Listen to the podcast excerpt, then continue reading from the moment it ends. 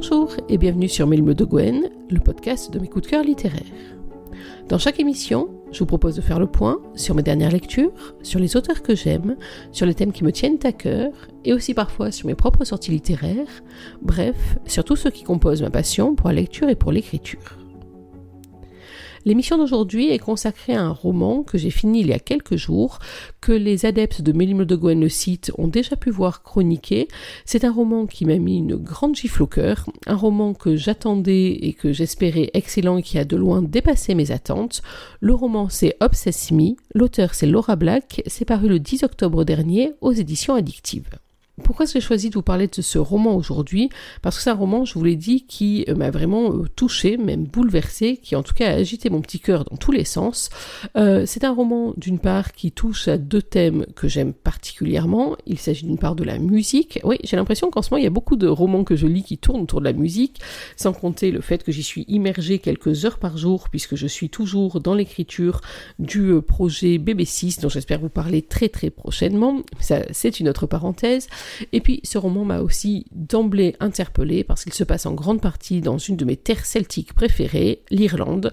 Alors c'est un des pays celtes que je ne connais pas encore, je ne désespère pas de convaincre l'homme de m'y emmener dès que la situation le permettra, mais en tout cas la description de l'Irlande par Laura Black dans les yeux de ses héros, c'est vraiment quelque chose à ne pas rater. Bien entendu, vous imaginez que ce n'est pas juste parce que c'est un roman sur la musique et un roman qui se passe en Irlande que j'ai eu un tel coup de cœur. C'est un roman qui est beaucoup plus complexe que ça, qui va vous agiter, en tout cas je l'espère, dans tous les sens. Moi, en tout cas, c'est ce qui s'est passé. Obsess Me, qu'est-ce que c'est? C'est l'histoire d'un quatuor, d'un groupe de quatre personnages, de quatre jeunes Irlandais. Ils se connaissent depuis l'enfance, ils ont tous grandi dans la région de Kiel, d'où d'ailleurs a été tiré le nom de leur groupe, The Kills, oui, autant faire simple. Ils sont quatre, vous disais-je. Il y a donc Farrell, d'une part, le batteur, le très bon ami, celui qui est capable de remettre un peu tout le monde dans le droit chemin et de pondérer toutes les passions. Il y a Connell, Connell a été l'une des lumières du groupe. Il est charismatique, il est charmeur, il peut être envoûtant, il était le guitariste et le chanteur du groupe. Il y a son jumeau, Kiaran. Kiaran, lui, il est davantage dans l'ombre, que ce soit dans la relation gemellaire ou dans le groupe. Il est par contre un compositeur absolument génial. Il a été, lui, l'âme du groupe mais surtout la lumière du groupe, la petite fiancée de l'Irlande, la chanteuse à la voix angélique, c'est Chenoa, et c'est autour d'elle que tourne ce roman. Autour d'elle que tourne ce roman et les trois autres acolytes, puisque à l'adolescence, tous les trois avaient un petit faible pour Chenoa. Euh, c'est l'un d'entre eux qui a emporté le morceau, c'est Connell, qui l'a finalement épousé. Tout le monde s'est retiré de l'histoire pour leur laisser vivre pleinement leur amour. C'est un amour absolument passionnel qui a grandi sous les feux des projecteurs, qui a fait partie de la légende des Kills. Les Kills étaient avant tout Chenoa et Connell. Et puis tout s'est effondré très brusquement, deux ans avant le début de l'histoire, lorsque euh, le malheur s'est abattu sur le groupe et en particulier sur Chenoa, qui en quelques jours a perdu sa raison de vivre, a perdu son mariage, s'est rendu compte que Connell n'était pas du tout aussi fiable que ce qu'elle pensait, s'est rendu compte aussi qu'il y a un revers à la médaille du succès, que les mêmes journalistes qui vous encensent et font de vous la petite fiancée d'Irlande peuvent vous traquer comme des charognards pour être à l'affût d'un scoop d'une image, y compris dans des moments où vous avez besoin de tout sauf de ça. Elle a aussi euh, perdu son amitié exceptionnelle avec Yaran, qui s'est réfugiée dans une une espèce de silence, alors qu'elle a compris parce qu'elle était en train de plaquer son jumeau et qu'elle se doutait bien que ça lui faisait pas particulièrement plaisir, mais euh, Kiaran a disparu à un moment où au contraire elle aurait eu énormément besoin de lui. Le seul qui est resté fidèle au poste, c'est Farrell, qui l'a soutenu dans des instants euh, que j'ose même pas imaginer tellement il me terrifie, et qui a obtenu d'elle, qui lui a presque extorqué la promesse qu'elle continuerait à vivre, ou en tout cas à survivre, quoi qu'il lui soit arrivé. Vivre ou survivre, Chenoa le fait plus ou moins bien, elle l'a fait en décidant de tout plaquer. De lâcher le groupe, bien évidemment, de mettre fin à son mariage, sa coulée de source, de quitter son Irlande natale, y compris sa tante Kate, qu'il a élevée et avec qui elle a une relation euh, absolument géniale. J'ai beaucoup aimé la relation entre Kate et Chenoa, on en parlera plus tard. Elle a quitté donc l'Irlande et elle a été se réfugier dans le coin à peu près le plus éloigné possible, que ce soit sur le plan climatique ou sur le plan de vie de son Irlande natale. Elle est partie au Bénin où elle s'occupe d'une association qui vient en aide à des jeunes enfants euh, dans des difficultés familiales, sociales, etc. Donc elle se rend utile, elle avance pas à pas, certains matins sont plus simples que d'autres pour se lever, mais quoi qu'il en soit, elle a vraiment laissé derrière elle tout ce qui était sa vie sans aucune volonté d'y revenir parce qu'elle sait ce qu'elle y a perdu et ce qu'elle y a laissé. C'est dans ce contexte-là que commence le roman. Alors pour l'instant, je ne vais pas vous en dire plus. Les habitués de Mille de Gwen, le podcast, savent maintenant à quoi s'attendre. Et oui, c'est l'heure de la lecture. Je ne vous cache pas que j'ai beaucoup hésité sur l'extrait que j'allais vous lire aujourd'hui. Autant il y a des romans pour lesquels ça coule de source, là pas du tout. Alors, en fait pas du tout parce que j'avais trop de choix. Euh, il y a à la base deux autres extraits que j'aurais adoré vous lire. J'avais même commencé à travailler en ce sens. Et puis je me suis rendu compte qu'il dévoilait beaucoup trop d'éléments du roman.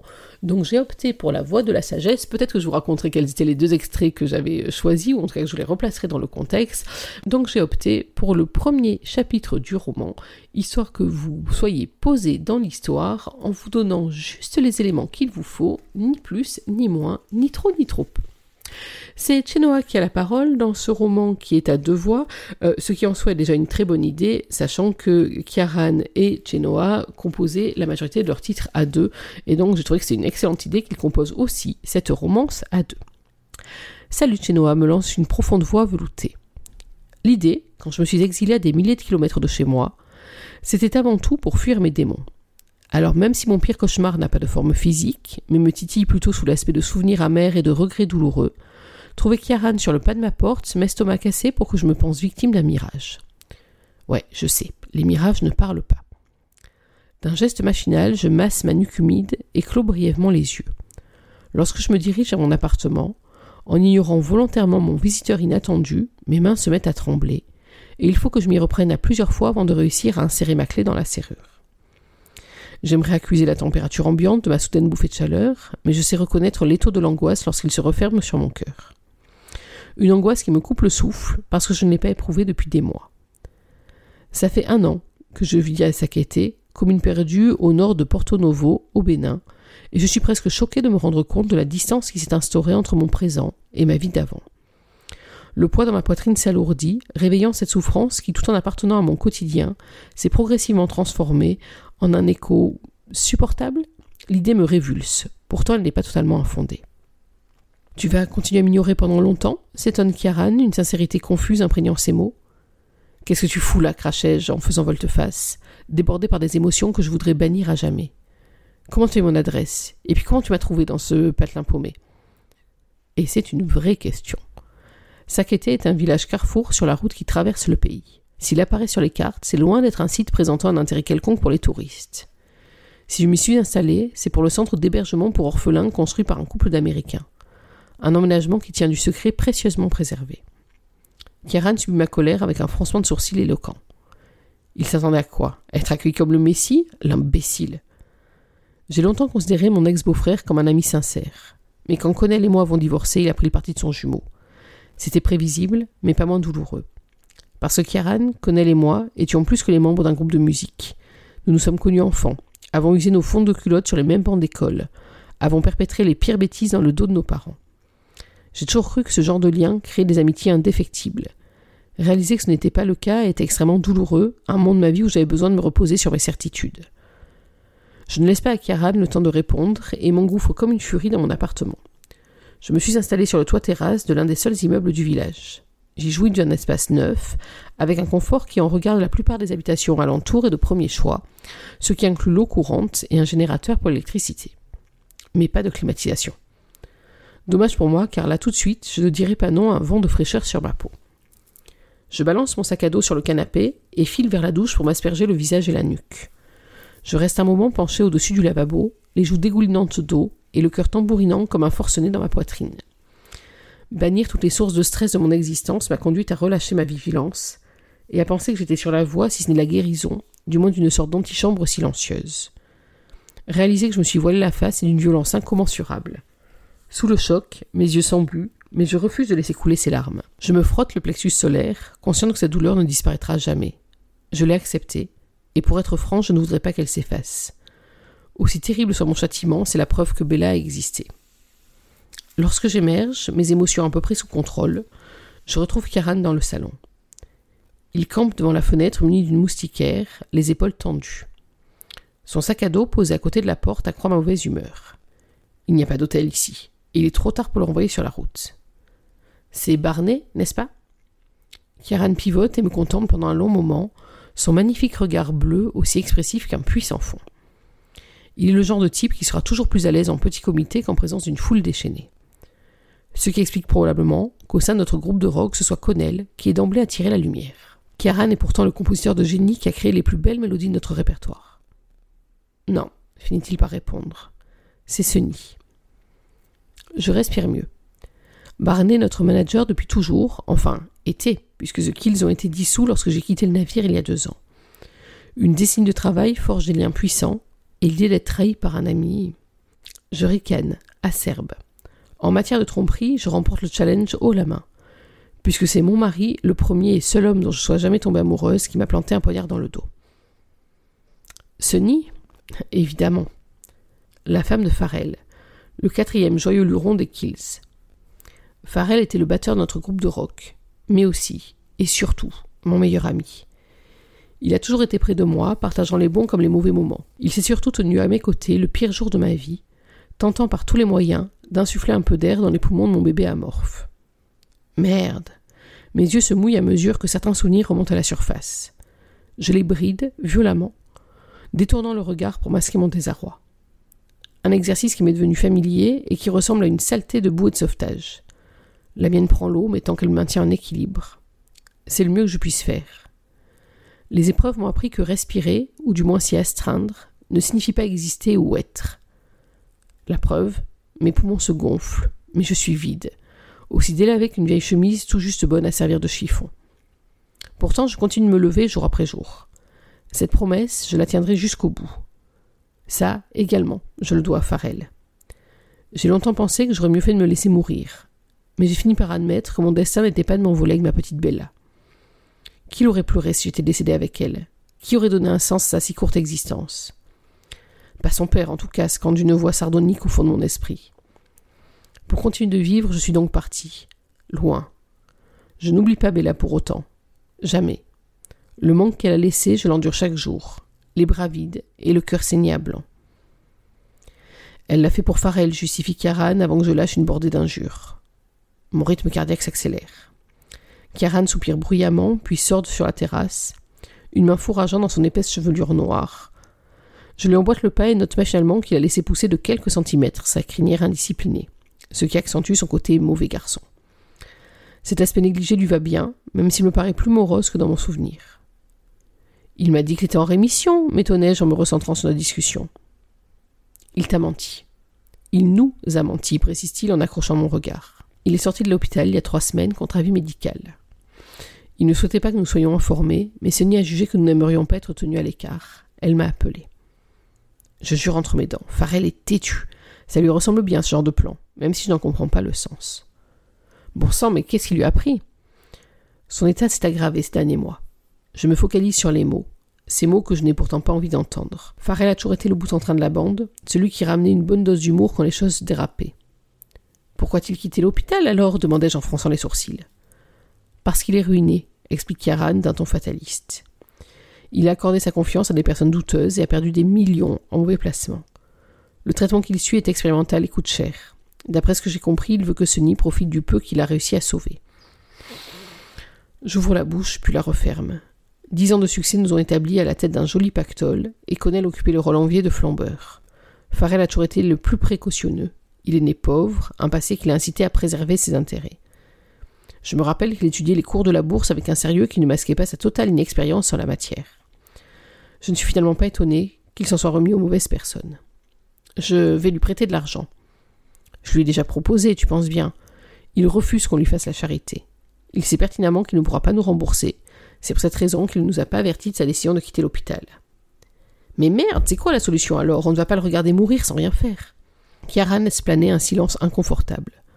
Au loin, des cris d'enfants se mêlent au chant erratique d'une mobilette qui survit en dépit du bon sens. La circulation n'est jamais dense au sein du village, mais le carrefour s'imprègne d'une vie plus fourmillante. À cette heure, les derniers taxis brousse repartent vers Porto Novo, gonflés à bloc, abandonnant Sakété à un calme presque troublant. Tourné vers l'horizon, Kiaran semble hermétique à notre environnement, le regard absent alors qu'il observe le paysage de terre rouge. Barney et moi avons étudié la question, finit-il par dire, et nous pensons avoir trouvé un moyen de l'aider sans mettre à mal sa fierté. Un moyen qui nous permettra de lui verser une somme suffisante pour qu'il accepte de reprendre ses soins. Nous avons tous une bonne raison de lui filer un coup de main. Je hausse la tête en guise d'assentiment. Je n'ai pas besoin d'être convaincu, mais une petite voix insidieuse martèle que cet argument est destiné à Connell. La mansuétude n'a jamais été le meilleur de ses traits de caractère. En quoi consiste ce plan? La force tranquille de Karan me décontenance. En même temps, c'est tout lui. Le rocher au milieu de la tempête, bien que les cernes sous ses yeux impliquent un stress prégnant. Un concert, annonce-t-il, générant un silence si abyssal qu'il m'explose aux oreilles. Barney a déjà posé une option pour le réveillon de l'an aux IO2. Un concert dans la plus grande salle de Dublin? Nous savons que The Kill s'est terminé, ajoute-t-il avant que j'ai assez repris mes esprits pour l'engueuler. Et le but n'est pas de recréer le groupe.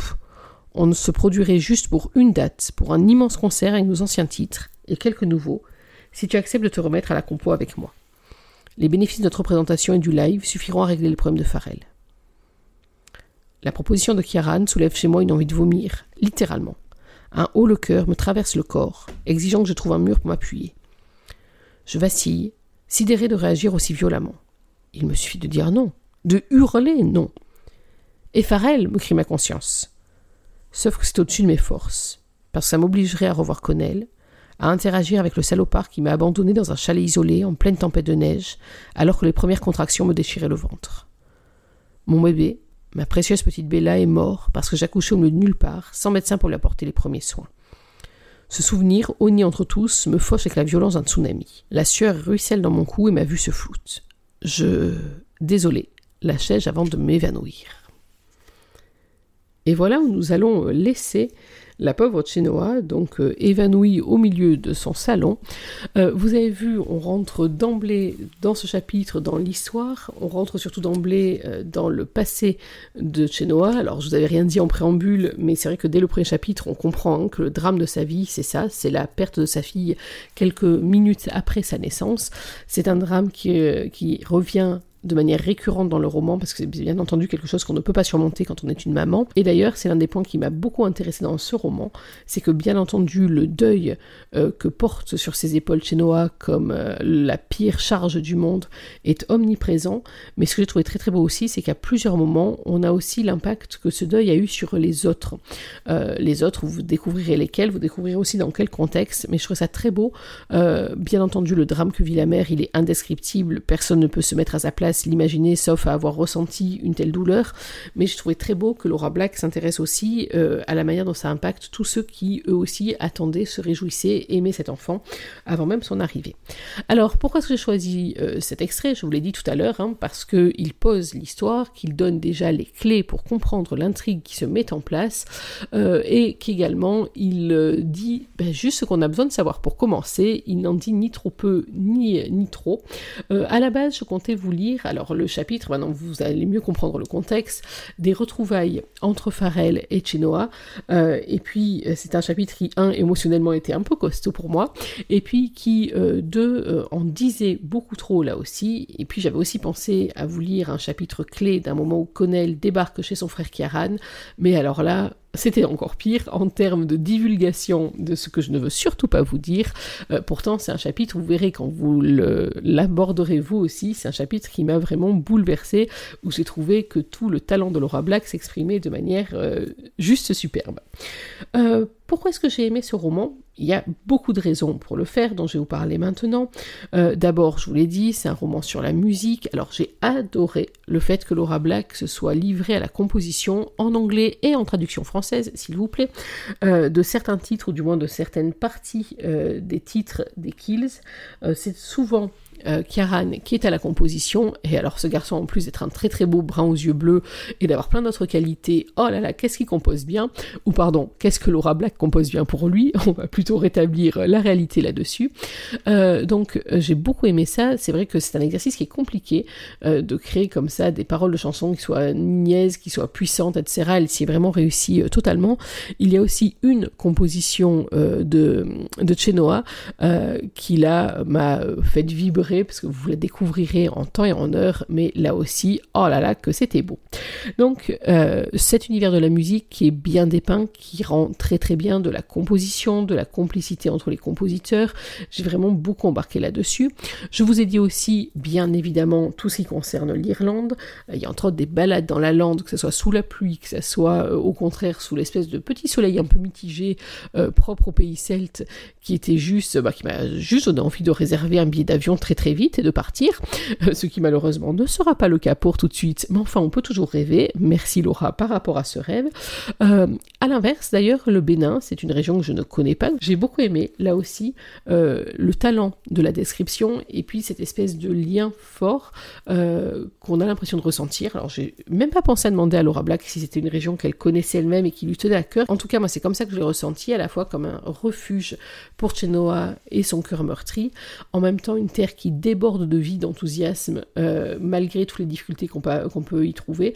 Enfin, c'est vraiment une description que j'ai trouvée très très belle. Ce que j'ai aussi aimé dans ce roman, c'est la passion qui exude dans à peu près chaque page. C'est euh, très très bien réussi, c'est hyper bien rendu, ça donne une intensité, une tension tout au long de la lecture qui moi m'a tenu en haleine du début à la fin. Euh, surtout j'ai beaucoup aimé euh, la passion comme un langage. Euh, c'est assez ironique parce que dans ce livre-là il y a des personnes qui écrivent des textes de chansons et je vous l'ai dit qu'ils les écrivent très bien et en même temps ils sont d'une maladresse avec leurs mots, quelque chose qui va juste donner envie de les secouer en disant non mais tout le monde s'assoit autour d'une table, on discute et puis, et puis voilà, on admet l'évidence, l'évidence qui saute aux yeux de tout le monde tout au long du roman, sauf bien sûr des principaux intéressés, sinon ça serait pas drôle. Mais euh, là où les mots sont absolument incapables de traduire les sentiments, les craintes, euh, les quiproquos aussi, qui sont assez nombreux finalement, en tout cas les mésententes, ou euh, vous savez ce petit sentiment quand on se dit non, ça peut pas être ça. Ben voilà, c'est ça qui se passe tout au long du roman. Donc quand les mots sont impuissants à rendre les sensations, par contre les corps, eux, qu'est-ce qu'ils s'expriment bien? Ils s'expriment bien, bien entendu, à travers la voix, à travers la chanson, et on a un véritable envoûtement dans la musique euh, qui est rendu à différents moments du roman et qui est très bien rendu. Mais c'est vrai que dans tous les moments de rapprochement, on a une passion qui finalement n'est pas juste gratuite, n'est pas juste là parce que c'est de la romance, c'est qu'il y a des scènes de rapprochement etc. C'est vraiment un langage à part entière et j'ai trouvé ça superbement bien rendu. J'ai même été un peu jalouse par moments, on se l'avoue. Ensuite, j'ai beaucoup aimé, c'est un roman, j'ai dit, qui aborde des thèmes lourds. On aborde donc le thème du deuil, de la maladie, de la reconstruction. On aborde aussi, avec Connell notamment, le thème de la fragilité, vous allez voir pourquoi. Et c'est vrai que Connell, c'est un personnage que j'ai beaucoup aimé découvrir par rapport à ça, je vous raconte ça dans quelques instants. Mais euh, ne pensez pas pour autant que c'est un roman euh, lourd en soi ou un roman on va pleurer. Euh, S'il y a des moments, je vous le cache pas, où vos petits cœurs vont chavirer, en tout cas moi c'était le cas, mais euh, il y a aussi des moments où j'ai franchement ri, et ça a très très souvent été dû à Kate, donc je vous ai dit, hein, c'est la tante euh, de Chenoa, c'est elle qui l'a élevée Dès sa plus tendre enfance, elle n'a pas sa langue dans sa poche, elle a une imagination absolument débordante. il y a entre autres, ben non, je peux pas vous dire, ah, c'est frustrant, mais il y a deux ou trois moments dans le roman où elle intervient d'une manière qui m'a fait pouffer de rire, et en même temps, elle est aussi euh, la femme de bon conseil, celle de bon sens, celle qui est capable de mettre des mots derrière les craintes. Euh, et j'ai beaucoup aimé ce personnage. Et vraiment, là, il y a de la part de Laura Black une superbe idée à avoir créé ce personnage pour équilibrer son intrigue. Euh, bravo, c'est un grand coup de chapeau là-dessus. Ce que j'ai aussi euh, aimé, c'est donc je vous ai dit hein, l'espèce de délicieuse frustration de se dire mais est-ce que les personnages principaux vont se rendre compte de ce qu'ils ont entre les mains, de ce qu'ils sont en train de laisser filer? Euh, J'y vais, j'y vais pas, un pas en avant, deux pas en arrière. Euh, alors parfois, c'est vrai que dans certains romans, ça peut être frustrant, mais frustrant dans le mauvais sens du terme, à se dire non mais bon, à quel moment on se décide?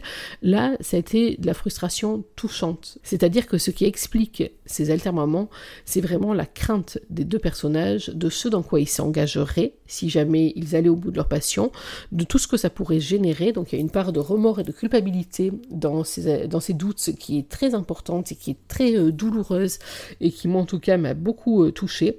Et puis il y a aussi vraiment cette impression que quand on a tout perdu et qu'on a l'impression de toucher au bonheur, c'est sans doute qu'un leurre et qu'il ne faut pas s'y attacher parce que tout peut partir en un claquement de doigts. Et ça, là aussi, c'est quelque chose qui m'a beaucoup parlé. Je vous ai dit, euh, c'est un roman sur le deuil, donc euh, sur le deuil périnatal. Euh, Et j'ai beaucoup aimé la manière dont, euh, dont Laura Black l'a rendu. C'est pas voyeur, c'est pas dans le sensationnel, c'est tout en pudeur, en petites touches. Il y a des moments comme ça, euh, que ça soit autour de la tombe de Bella, que ça soit sur une question de tatouage, que ça soit sur. Enfin, il y a plein de moments où c'est vraiment d'une délicatesse euh, qui, moi en tout cas, m'a beaucoup plus bouleversée que si ça avait été quelque chose de très très rude, très très trash. ça a été dans, une, dans un équilibre juste parfait. On a aussi en filigrane la maladie, et puis euh, la maladie dans sa phase la plus sombre, celle qui euh, se trouve être pratiquement sans espoir. C'est donc dans ce fameux extrait entre Farrell et euh, Chenoa que je voulais vous dire au départ, et puis que j'ai trouvé beaucoup plus intéressant de vous laisser découvrir par vous-même euh, cette opposition entre les euh, combattants jusqu'à la dernière seconde et au contraire ceux qui veulent profiter de ce qui reste. C'est vraiment là aussi un thème euh, qui m'a touché, qui m'a ému et qui est là encore très très bien rendu. donc vraiment deux thèmes lourds qui sont abordés avec juste ce qu'il faut de lourdeur justement, mais aussi de délicatesse, de d'empathie, en tout cas voilà, de beaucoup d'amour, d'affection, euh, qui font à mon sens toute la différence. Autre thème fort dans ce roman et auquel j'étais sensible, c'est le regard des autres. Alors on est bien d'accord que tout le monde n'est pas une rockstar, euh, que tout le monde n'a pas des paparazzi collés à ses basques pour guetter ses moindres frasques, mais euh, le regard des autres, et vous savez, cette espèce de petit regard à la fois plein de compassion, mais en même temps, si on avait quelque chose de croustillant à se mettre sous la dent, ça serait bien, qui peut accompagner tout un chacun lorsque quelque chose de particulièrement lourd nous touche, lorsqu'un drame ou un deuil ou une rupture, enfin bon, vous voyez le, tableau. Ça aussi, c'est quelque chose qui occupe une place importante dans le roman. Alors, Bien entendu, dans le roman, ce sont les paparazzi qui ont le mauvais rôle, alors que la communauté locale qui a vu grandir euh, tout le groupe est beaucoup plus dans la réserve, dans l'empathie, dans la bienveillance. Mais c'est vrai qu'on retrouve comme ça ces petits réflexes de euh, non mais euh, il s'est passé quoi en vrai, non mais moi on m'a dit que, etc. Enfin, tous ces éléments qui peuvent pourrir la vie des personnes, à plus forte raison lorsqu'ils sont dans la peine, dans le chagrin, dans la douleur, et qu'ils auraient besoin au pire du silence, au mieux d'une vraie affection, certainement pas de ces petits regards en coin et de ces messes basses qui ne font qu'amplifier la douleur et surtout de donner l'impression qu'il n'y a plus de refuge où l'on peut se mettre à l'abri pour poser l'armure quelques minutes. Ensuite, autre thème du roman qui a été très bien rendu, c'est le lien gémellaire, le lien donc entre les jumeaux terribles Connell et Kiaran, l'équilibre, ou plutôt le déséquilibre qu'il y a dans ce lien. Euh, c'est vrai que souvent on se représente des jumeaux soit comme étant totalement complémentaires, soit au contraire totalement opposés. Entre les deux garçons, là c'est un peu différent, c'est un doux équilibre. Ils ont une affection l'un pour l'autre sans borne. Enfin, bizarrement d'ailleurs, pendant pratiquement tout le roman, on ressent parfaitement l'affection de Kiaran. On peut avoir un peu plus de doutes sur celle de Connell. La personnalité de Connell, j'en parlerai euh, pour finir. En tout cas, cette façon de toujours mettre son jumeau en avant, ou en tout cas euh, de le protéger avant même de penser à ses propres intérêts, c'est là aussi un élément du roman qui détermine bien entendu toute une partie de l'intrigue, qui la rend très forte. Euh, c'est pas n'importe qui lorsque euh, et Connell sont en rivalité, sont en désaccord, ils ne sont pas en désaccord avec n'importe qui, ils ne sont pas en désaccord avec n'importe quel frère, ils sont en désaccord avec l'autre moitié d'eux-mêmes, et c'est vrai que ça donne une intensité extrêmement forte là-dessus. Le lien, je te dis, est déséquilibré, c'est-à-dire que euh, Connell est dans la lumière, Kieran est dans l'ombre, et en même temps, euh, si Connell capte toute la lumière, toute l'affection, tous les projecteurs, euh, c'est Kieran qui derrière répare les pots cassés, et en tout cas fait en sorte que tout reste en équilibre, et j'ai trouvé cette abnégation euh, à la fois triste par moments, en tout cas, ça m'a ému, mais en tout cas d'une beauté à couper le souffle. Donc, un très bon point, là aussi, pour cet aspect du roman. Et puis, donc, je vous disais, les personnages. Alors, bien entendu, les failles de Chenoa, ses doutes, euh, la manière, j'étais admirative la manière dont elle tient debout après ce qu'elle a vécu, euh, de la manière dont elle essaie de se reconstruire, de tout ce, cette espèce de va-et-vient entre les moments où elle pense toucher le bonheur où elle se dit que finalement il n'y a pas droit parce que euh, Sabella, elle, n'y aura jamais droit. Donc c'est un personnage écorché que j'ai beaucoup aimé, Idem pour Kiaran, pour d'autres raisons. Euh, j'ai aimé son entêtement, j'ai aimé aussi les moments où au contraire euh, il, démissionne ou où, il baisse les bras parce que je trouvais que c'était dans une vulnérabilité qui était très bien rendue et qui en faisait un personnage particulièrement attachant. Euh, j'ai aimé aussi le voir à la fois joueur, un petit peu stratège peut-être, et puis au contraire par moments totalement sans filtre et euh, jouant le tout pour le tout. Et dans ces moments-là, il est extrêmement touchant. Donc c'est une très belle réussite, un duo qui fonctionne parfaitement bien, notamment euh, derrière le micro, mais pas seulement. Donc un très très beau duo de romance. Et puis il y a Connell. Alors Connell, c'est... Euh, Là encore, c'est un signe de grand talent, à mon sens, chez Laura Black, la manière dont elle arrivait à rendre ce personnage. Je me l'imaginais absolument flamboyant dans ce que Chenoa en avait décrit. Je m'imaginais déjà le détester cordialement pour l'espèce de connard qu'il a été. Oui, je pèse mes mots. Euh, sa, première, entrée en scène va dans ce sens-là. D'ailleurs, je me suis dit, mais c'est pas possible qu'il puisse être aussi têtu, aussi borné que ça, qu'il puisse avoir autant de hier. C'est vraiment qu'il a aucun respect, aucune considération pour les autres. Et puis, touche par touche, je me suis rendu compte que le portrait était à nuancer. Je vous ai dit que la troisième scène que j'ai failli vous lire, c'est celle d'une nuit où Connell débarque chez Kiaran dans un état de décomposition avancée qui est absolument terrible. Euh, et là, en fait, il y a eu pour moi une bascule euh, impressionnante. Non seulement il m'a fait pitié, il m'a fait de la peine, en tout cas ce personnage-là, mais surtout euh, je me suis rendu compte que bah, les apparences pouvaient être trompeuses et que tout ce qui brille n'est pas or et que euh, ce Connell finalement était aussi abîmé que les autres, voire plus. Et donc bravo de m'avoir fait changer de point de vue, en tout cas retourner un peu mon point de vue sur Connell et je vous jure que c'était pas gagné.